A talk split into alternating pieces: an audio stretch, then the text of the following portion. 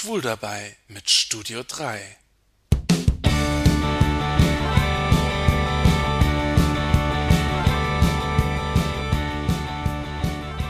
Hallo Leute, hier ist der Jan aus dem Studio 3 in Saarbrücken. Ich unterhalte mich diesmal mit dem Klaus. Der hat mir eine Nachricht geschickt, dass er ein tolles Thema hat, mit dem ich irgendwie erstmal gar nichts anfangen konnte. Und ich hoffe, du kannst mir jetzt auf die Sprünge helfen. Hallo Klaus. Hallo Jan.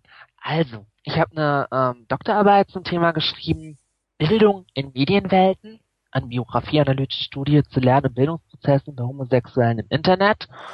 Und äh, ja. Ja, genau. das geht den meisten Leuten so, wenn sie erstmal diesen Titel hören, dass die meisten Leute ziemlich erschlagen sind davon. Es geht um den Zusammenhang. Ähm, mich hat interessiert, was passiert mit homosexuellen Männern, äh, wenn die im Internet sind und welche Auswirkungen hat das Internet ähm, auf die Biografie und die Lebensgeschichte von den Jungs. Wie kamst du darauf? Gut, also man muss dazu sagen, dass ich eigentlich ähm, mein ganzes Leben schon irgendwie mehr oder weniger so ein bisschen schwul bewegt bin. Ähm, ich war in schwulästischen Jugendgruppen unterwegs gewesen, in äh, Wiesbaden, in Frankfurt, in Frankfurt, das ist jetzt die Our Generation, die haben jetzt auch ihr neues äh, schwul-lesbisches Jugendzentrum in der Hessen eröffnet, mhm. mit als erstes. Dadurch, dass ich auch selbst schwul bin, ist es immer ein Thema gewesen und äh, während des Studiums, muss ich auch sagen, hatte ich ganz coole Dozenten und Dozentinnen gehabt, ähm, wo meistens das Thema äh, Geschlechterforschung, also Frau sein, Mann sein. Und da kam dann eben auch das Thema Sexualität noch mit rein, ganz stark bearbeitet wurde. Und ähm, es ist schon ganz interessant, wenn man sich in den Wissenschaften auch mal damit beschäftigt, was das für einen Stellenwert hat. Und ich fand immer so ein bisschen bei dieser ganzen Männer-Frauen-Debatte, dass ähm, ja die Sexualität irgendwie da so ein bisschen rausfällt. Und äh, deshalb Sexualität da für mich besonders wichtig gewesen. Also man muss eigentlich auch sagen, also der Auslöser eigentlich für die Promotion war ähm, ein ein Polylux-Beitrag gewesen im Fernsehen. Polylux habe ich immer sau gern geguckt. Das ja, ist nicht mehr, gell? Das ist abgesetzt worden. Oder zumindest, ja. Es war leider zu progressiv gewesen mhm. fürs deutsche Fernsehen. Und ähm, die hatten da auf jeden Fall einen sehr interessanten Beitrag gehabt ähm, über Homosexualität und, und äh, beziehungsweise eigentlich über diese ganze Geromeo-Blase, sage ich jetzt mal, oder diese, mhm. ja, Geromeo einfach. Und vielleicht da in, im Zuge Geromeo ist ja sozusagen, wir sind ja so ein bisschen Trendsetter, muss man das sagen. Also mit Geromeo ist ja sozusagen das erste soziale Netzwerk da gewesen, bevor es überhaupt StudiVZ gab oder auch äh, Facebook oder sonst irgendwas. Ähm, das Prinzip, nachdem da gearbeitet wird, ist ja relativ ähnlich gewesen. Mhm. Und äh, das ist schon sehr spannend zu sehen, äh, erstmal, was, wie man sich selbst darstellt äh, in Geromeo und vor allem, was auch äh, man für Daten von sich preisgibt und was das eigentlich äh, mhm. einem selbst sagt. Und wie gesagt, ich habe mich eben damit beschäftigt, weil ich das eben auch so aus eigener Erfahrung beziehungsweise aus so einem Umfeld von mir ein bisschen beobachtet habe. Das Internet macht was oder ist dadurch, dass wir was mit dem Internet machen, macht es ja auch was mit uns. Und das ist das ist die Frage und ich habe mir halt überlegt, ähm, wie kann man das überhaupt wissenschaftlich packen irgendwie und ähm, habe auch nochmal geguckt, gibt es da überhaupt äh, Literatur dazu? Und ich muss dir echt sagen, ich war total erschreckt gewesen, dass es fast gar nichts dazu gab. Dadurch, dass ich qualitativ gearbeitet, also qualitativ heißt, ähm, man arbeitet einer relativ kleinen Anzahl äh, von Fällen oder von Interviews. Bei mir waren das 15 Stück gewesen, aber da muss man so sagen, die sind halt alle im Umfang von zwei bis drei Stunden gewesen.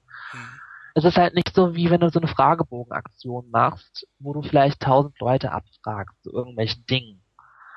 Das ist, äh, ist halt wesentlich intensiver, man steigt da wesentlich intensiver ein oder man geht auch dementsprechend in manchen Bereichen in die Tiefe, weil die Leute dementsprechend auch viel erzählen und man vielleicht auch nachfragt, wenn ich manche Sachen nicht verstanden habe, wie da jetzt Personenkonstellation oder auch sonst irgendwas ist.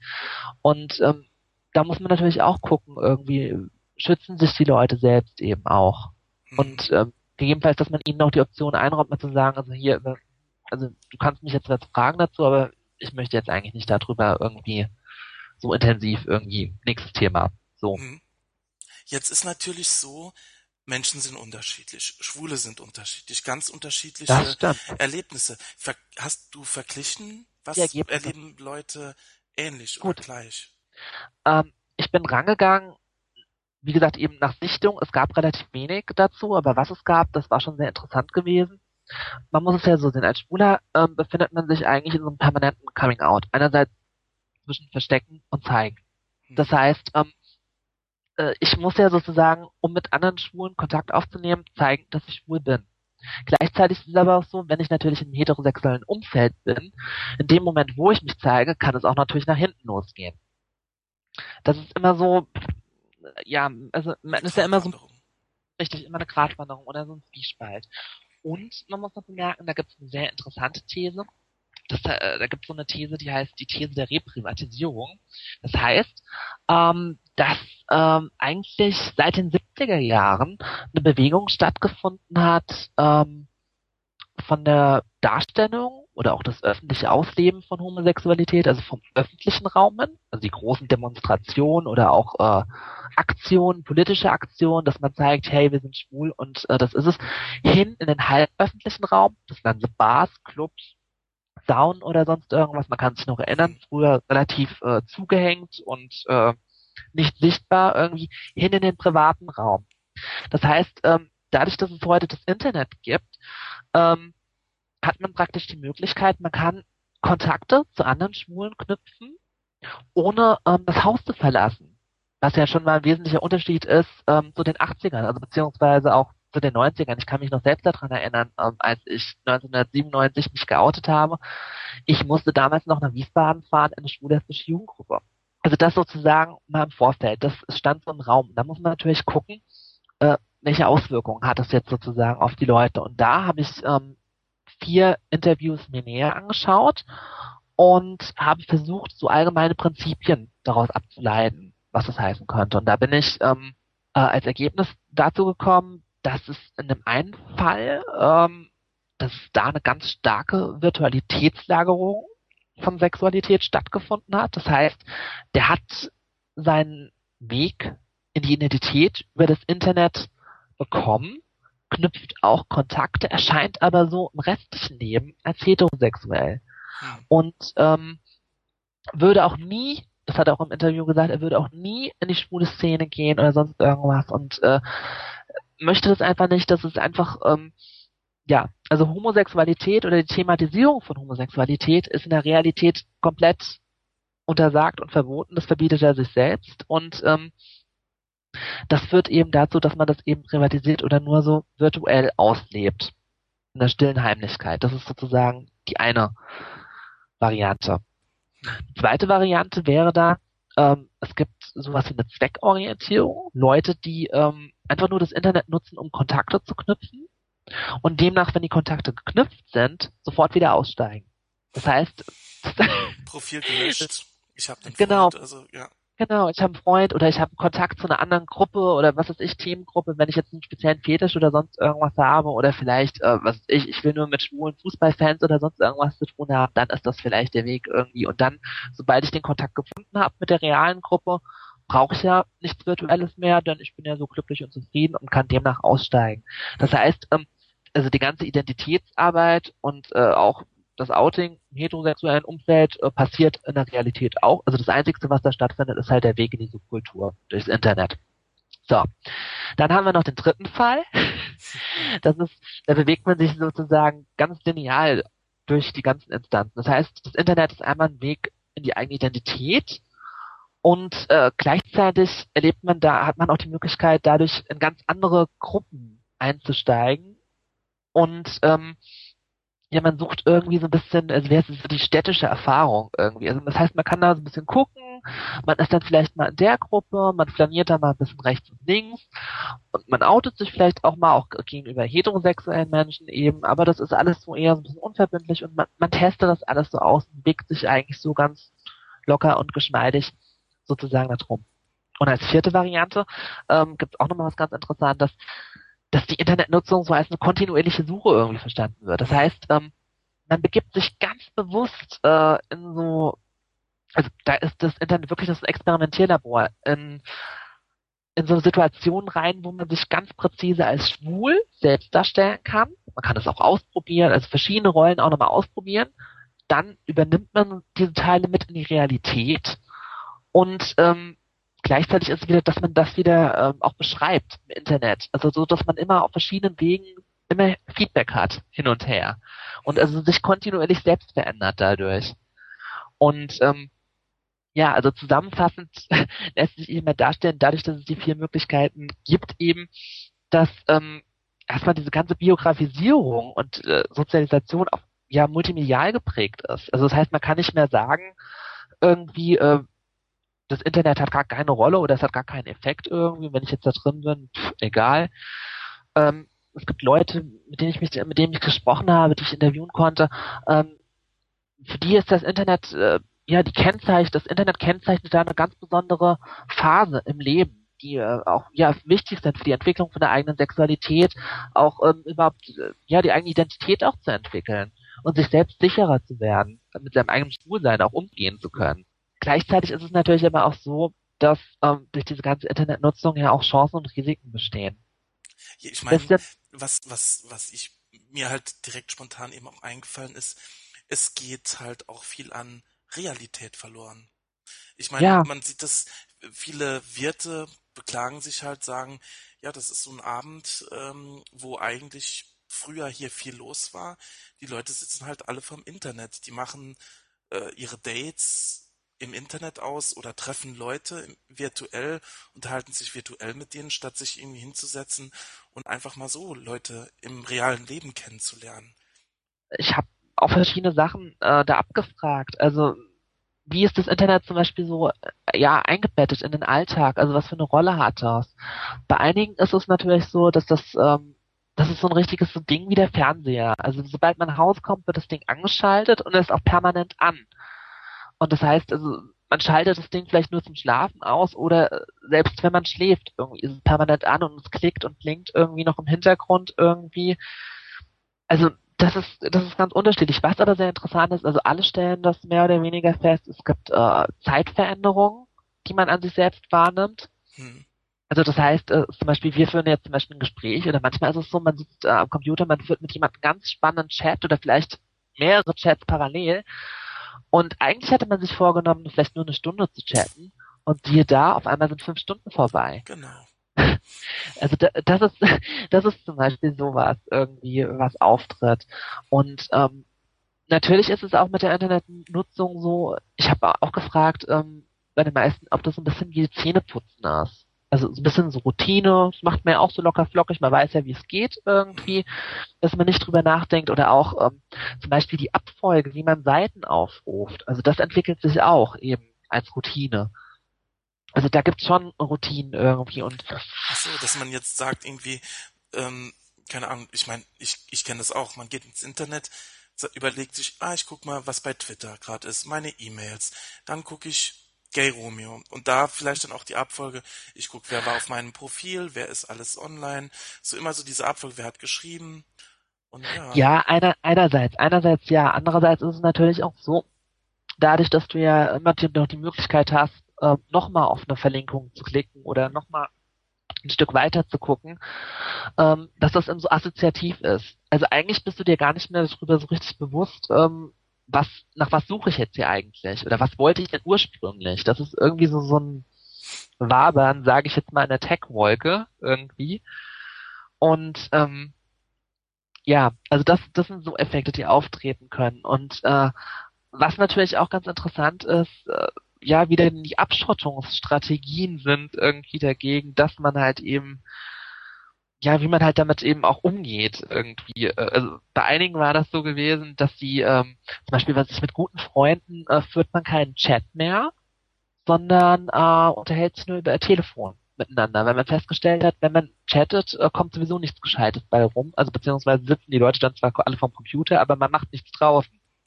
Gleichzeitig ist es natürlich aber auch so, also das hatte ich in dem einen Fall auch gehabt, da wurde mir erzählt, ähm, wenn Krach mit dem Mitbewohner ist, ähm, unterhält man sich über Geromeo, die sitzen dann Zimmer, also zwei Zimmer nebeneinander, sitzen beide vom Computer und tut den Streit über den Computer klären.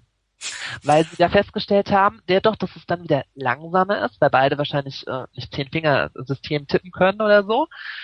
Ähm, und dann überlegen sie sich nochmal ganz genau, was sie jetzt eigentlich gemeint haben. Und äh, da sagen sie, äh, in dem Fall war das so gewesen, dass der eine dann gesagt hat irgendwie, ja, also da kann ich mir ein bisschen mehr Zeit nehmen, dann überlege ich nochmal irgendwie, auch wenn wir dann Krach hatten, dann und, und dann klären wir dann da unseren Streit irgendwie. Also das geht mhm. auch. Mhm. Also je nachdem, ich denke mal, man muss es halt für sich nutzen. Aber ähm, wenn man an sich auch nur über den über den Kasten oder den Computer und die ganze Progr und die ganzen Programme mal über an sich philosophiert, das ist doch eigentlich Wahnsinn, wenn wir uns überlegen. Wir sitzen vor so einem Blechding, mhm. das hier irgendwie Glasfaserkabeln in Netzen irgendwie organisiert ist, um miteinander zu sprechen. Und kriegen es aber nicht mehr gerallt, mal aufzustehen und vielleicht in die nächste Bar zu gehen oder so. Um sich oder zu unterhalten. Um sich zu unterhalten und selbst was zu stemmen. Je länger eigentlich so eine Kommunikation stattfindet, beziehungsweise der Computer dazwischen geschaltet ist, man baut sich unheimliche Erwartungen auf. Und man ist sich gar nicht mal darüber so richtig bewusst irgendwie, was für Erwartungen man hat oder was man auch überhaupt von seinem Gegenüber erwartet. Und dann, äh, man redet dann da und es, es ist ja so ein bisschen wie ein Bewerbungsgespräch. Oder es ist ja auch Taktik, weil im Prinzip, wenn du ähm, jetzt schriftlich agierst, zum Beispiel wie jetzt auf Geromeo oder hier bei Skype gibt es das ja auch, dass du hier ähm, so Textchat machen kannst. Also das heißt, das Gespräch muss ja irgendwie laufen. Ich muss ja irgendwie ein Thema finden, wenn es jetzt nicht gerade das Sexdate ist, sozusagen, irgendwie, was dann ja, relativ klar ist, sozusagen, wo dann die Zielrichtung hingeht. Aber wenn ich jetzt irgendjemanden wirklich kennenlerne, ich brauche ja ein Thema, ich muss ja irgendwie eine Gemeinsamkeit stiften oder sonst irgendwas. Und natürlich ist es vielleicht auch so, dass man sich gegenseitig, man muss sich auch interessant machen sonst funktioniert das Ganze ja nicht. Oder sonst wird es vielleicht als Desinteresse gewertet oder sowas. Und das ist natürlich auch so eine Sache. Man kommentiert ja nicht äh, ständig, also wie, wie empfinde ich jetzt das Gespräch, wie geht's mir denn damit? Und äh, das ist total verrückt irgendwie. Gleichzeitig, also das ist so ein richtig ganz komisches Konglomerat. Gleichzeitig besteht da natürlich auch so eine Möglichkeit, dass man total offen ist, weil ja das Ding dazwischen geschaltet ist. Und das ist auch so eine Sache, was die meisten mir erzählt haben, dass sie über das Internet, also man muss schon ein gewisses Vertrauen reinsetzen, irgendwie jetzt in den Grundvertrauen und wenn man also permanent misstrauisch ist, was da kommen könnte, wird es auch meistens nichts irgendwie. Ja, wie gesagt, wir haben dann unser großes Erwartungsschloss dann sozusagen gebaut und das Finale ist dann meistens das Treffen, was dann meistens relativ enttäuscht verläuft. Graben dann. Ja, oder beziehungsweise kommt dann meistens raus, ähm, dass vielleicht doch eher nur sexuelles Interesse besteht und ähm, ja, dass eben menschlich eigentlich überhaupt keine Basis da ist. Das ist irgendwie auch so ein bisschen traurig und ja, beziehungsweise glaube ich aber auch so ein bisschen, dass das ähm, also durch diese Foren wie Gay Romeo oder ähm, Gay Chat oder was auch immer so ein bisschen selbst mit einprogrammiert ist, dass es natürlich nur um Sex geht, weil in gewissen Maßen ist es es ist ja irgendwie so logisch. Wir, wir definieren uns ja jetzt, also die Gruppe, die Schwulen, wir definieren uns ja über Sexualität. Genau, ja. Natürlich ist es klar, dass das, das dann natürlich dann auch ein riesengroßes, äh, riesengroße Größe annimmt, irgendwie, ja, wenn wir dann eben auch Kommunikation betreiben. Denn es geht ja in gewissen Maßen auch darum, das abzuklären. Aber eigentlich ist es ja Blödsinn. Weil, wenn man sich als Gruppe sozusagen trifft, dann weiß man ja, äh, was man dann mehr oder weniger kriegt irgendwie. Aber äh, da ist es eben auch so, da will man halt eben auch wieder effizient sein und äh, genau das haben, was man sich auch vorstellt. Das ist ein IKEA-Prinzip, ne? Ja, das, das ist sozusagen ja auch das Problem, was ja mit einprogrammiert ist. Man tut ja im Prinzip nur diese ganzen statistischen Daten abgleichen. Es gibt ja auch diese Matching-Funktionen irgendwie, die ja ganz toll sind, um die Datensätze abzugleichen, aber im Prinzip das sagt ja nichts über die menschliche Passung aus. Also das heißt, die Daten können alle super kompatibel sein, man kann sich denken, oh, super toll. Ja, und dann unterhält man sich äh, oder tauscht vielleicht auch nur mal über Textchat fünf Sätze aus und merkt auf einmal, oh Gott, was ist das für ein Tröte. Mhm. Und ähm, Vuvuzela. ja, genau, so ungefähr. Eine nervende Vuvuzela. Aber ähm, nun bist du ja so kräftig am ähm, Forschen gewesen, wie, wie Schwule so in der Medienwelt agieren. Und du bist ja Studio 3 Hörer. Jetzt frage ja. ich mich natürlich, was hältst du von mir? Man bekommt schon einen sehr guten Eindruck von dir, äh, wenn man regelmäßig äh, das Podcast hört. Und ähm, natürlich auch die Kommentare verfolgt, beziehungsweise wenn man dann hin und wieder mal ja die Kommunikation sich dann anschaut. Ja, das, das wäre doch auch mal ein Thema für, ein, für eine Doktorarbeit, oder? Ja, natürlich. Das Studio 3 ist immer ein Thema für eine Doktorarbeit. Vor allem, ich muss hier sagen, ich habe dich ja auch in meiner Promotion erwähnt. Echt? Also du ja, du bist erwähnt hier unter einer ganz wichtigen Sache. Denn man kann das Internet unter vier ganz tollen Perspektiven betrachten. Also beziehungsweise habe ich das gemacht, die Bildungsdimension des Web 2.0. Und du stehst bei mir der, unter der Bildungsdimension ähm, dein Podcast hat Bildungswert, also richtig Bildungswert. Du kannst hier was über ja, bei dir das kriegt ist, man Orientierung. Das geht mir runter wie Öl. Ja, du gibst den Leuten Orientierung, du artikulierst dich und du vernetzt es auch, es besteht ja eine Kommunikation und da kann man, bei dir kann man ganz gut rausfinden, ja, du bist so ein Ort, ähm, da können sich Homosexuelle, ja, sexualitätsbezogenes Wissen holen oder ja, welches äh, Wissen ist für mich jetzt persönlich relevant in meinem Lebenszusammenhang und welches nicht. Und äh, da machst du, da promotest du auch ziemlich gut deine Themen oder beziehungsweise sehr allgemeine Themen, äh, die im schwulestischen Kosmos ja ganz wichtig mhm. sind. Und äh, das machst du grandios und bravos. Ich finde auch, und, äh, also ich meine, ich bin jetzt, also Bildung würde ich jetzt nicht, also so, manchmal muss ich ja dann auch, oder meistens muss ich dann ja auch per Wikipedia oder oder irgendwie zuverlässigere Quellen erst erstmal forschen und so. Aber was ich glaube ich, was auch wichtig, was ich so sehe, ist halt auch Erfahrungsvermittlung. Das war mir halt eigentlich von Anfang an immer am wichtigsten, zu sagen, das und das habe ich erlebt und das hat mich irgendwie erfreut oder geärgert oder so. Haben das andere Schwule nicht auch erlebt? Oder warum treffe ich bei vielen Schwulen auf Unverständnis? Oder warum verhalten sich viele Schwule so, dass sie sich eigentlich immer gegenseitig verletzen? Warum machen wir nicht was dagegen, gegen die Sachen, die nicht so toll laufen?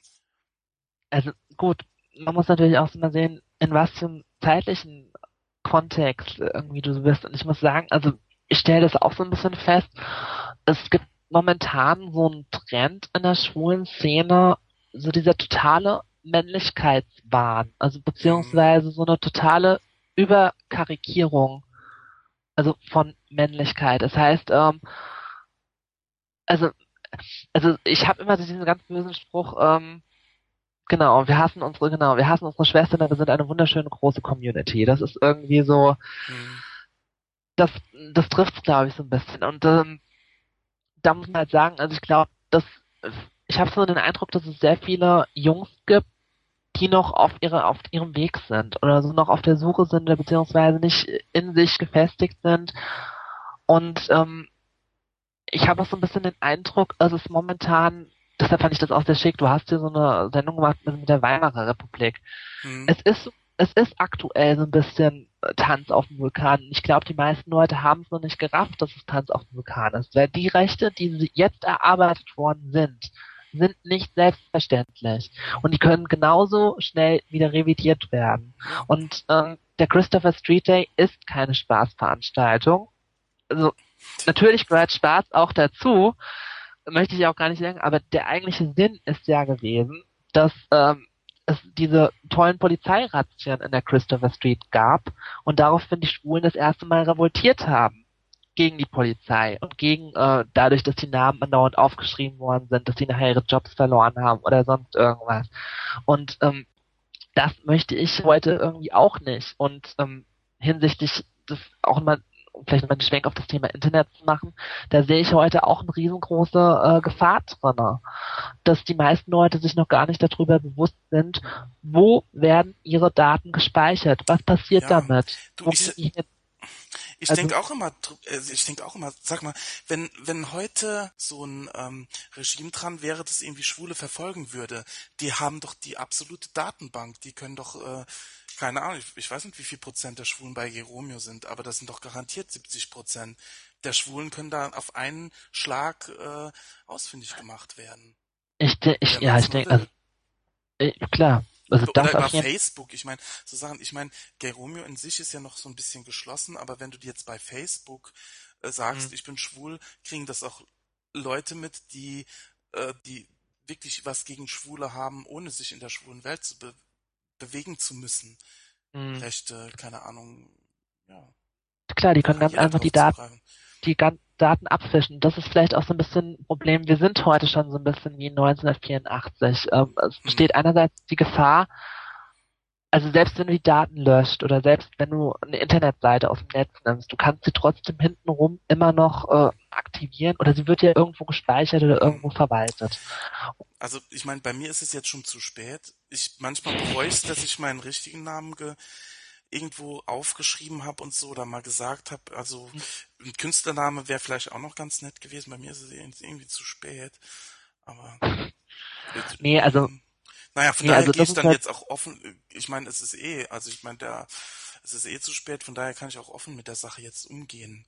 Äh, die, die meinen Podcast halt kennen, die wissen dann eh schon alles. Ich meine, da ist eh schon Hopfen und Malz verloren, wenn da mich mir jemand was. Äh, ja, also deshalb, deshalb ist immer so eine Sache, passt auf eure Daten auf und äh, guckt, wo sie hingeht und seid kritisch und äh, fresst nicht jeden Scheiß, hängt euch nicht auf jede Welle drauf. Irgendwie zum Beispiel, also ich kann sagen, ich bin nicht bei Facebook angemeldet ich habe auch was dagegen, ich lese mir immer die, das Impressum durch, irgendwie, ich gucke mir ganz genau an, wo der Server steht und sonst irgendwas. Also aufpassen, aufpassen, aufpassen, es kann alles böse nach hinten losgehen, denn äh, selbst auch heute bei so vielen großen Unternehmen, die sich damit brüsten, dass sie so hypertolerant sind und auch Diversity Management haben und Gender Mainstreaming und sonst irgendwas. Wer weiß nicht, ob ich dann nachher so ein Personaler vor mir sitzen habe, der ein totales Arschloch ist und der dann sagt irgendwie, naja, ich habe dich auf Facebook gesehen und dich nehme ich nicht. So. Ja. Ein gutes Schlusswort, muss ich sagen. Jo. Ähm, Klaus. Äh, ich danke dir, dass du mit mir ein bisschen geredet hast über ja. Schwule im Internet, es war wunderbar gewesen, mit dir zu sprechen. Und ähm, also ich habe so viel gequasselt über das Internet. Ich hoffe, es war einiges Informatives für, für dich dabei und auch für die Zuhörer von äh, Studio 3. Und äh, ja, wer weiß, vielleicht hören wir uns ja nochmal wieder. Ich würde mich sehr freuen. Ja, Danke. oder wir sehen uns sogar mal. Ich meine, ja, eins ist ja auch nicht am Ende der Welt für mich. Das stimmt, das stimmt. Vielen Dank und bis bald. Alles klar, bis dann. Ciao. Tschüss.